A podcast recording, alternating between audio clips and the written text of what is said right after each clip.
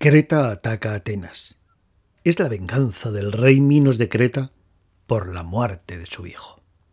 Creta vence a Atenas y los atenienses tienen que mandar a siete muchachos y a siete muchachas como pago por la derrota y que servirán como comida para el Minotauro que se encontraba retenido en el interior del laberinto que construyó Dédalo.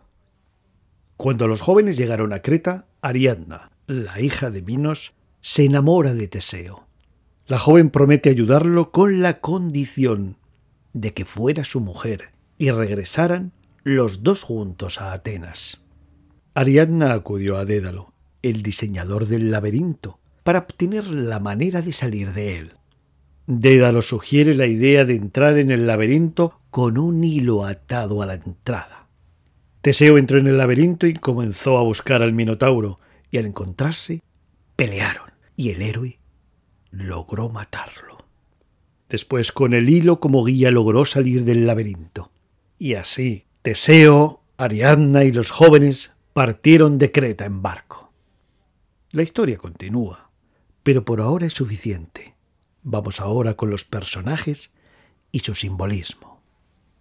Estas son algunas interpretaciones libres, y soy consciente que no son las únicas, ni tienen que ser las acertadas.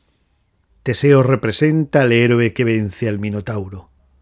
El Minotauro simboliza nuestra parte animal e instintiva. La victoria se produce con la colaboración de Ariadna, que representa el alma, a nuestra parte más espiritual o divina. El hilo simboliza la conexión de Teseo con Ariadna, la conexión entre el héroe, Teseo, y el alma, El Minotauro es el monstruo o parte más animal o instintiva que tenemos encerrada en nuestro interior, en nuestro laberinto interno. La atención y la conciencia permiten observar nuestra parte más animal, nuestra parte de héroe y nuestra parte espiritual.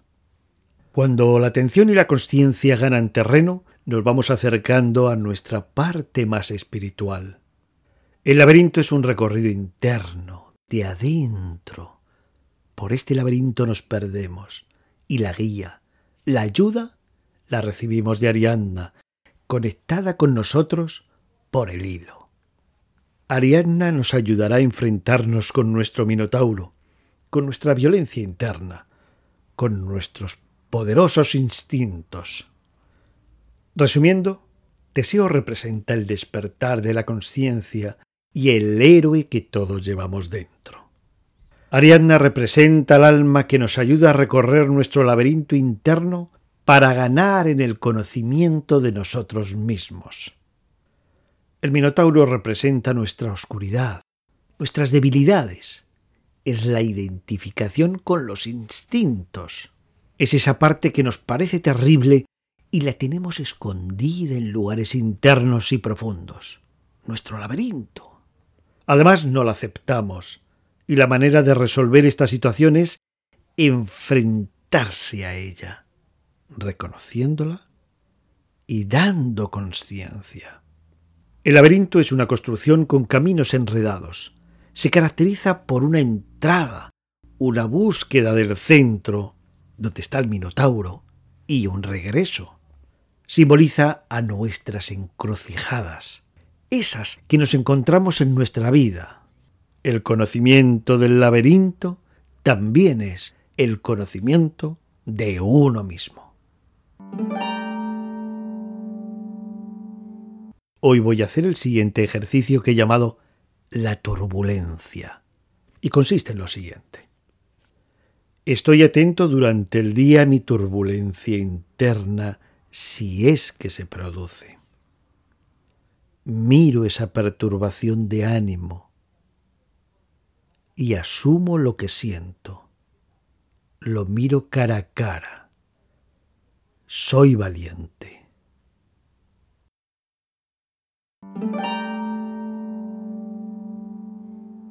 Me despido con las siguientes palabras atribuidas a Eckhart Tolle.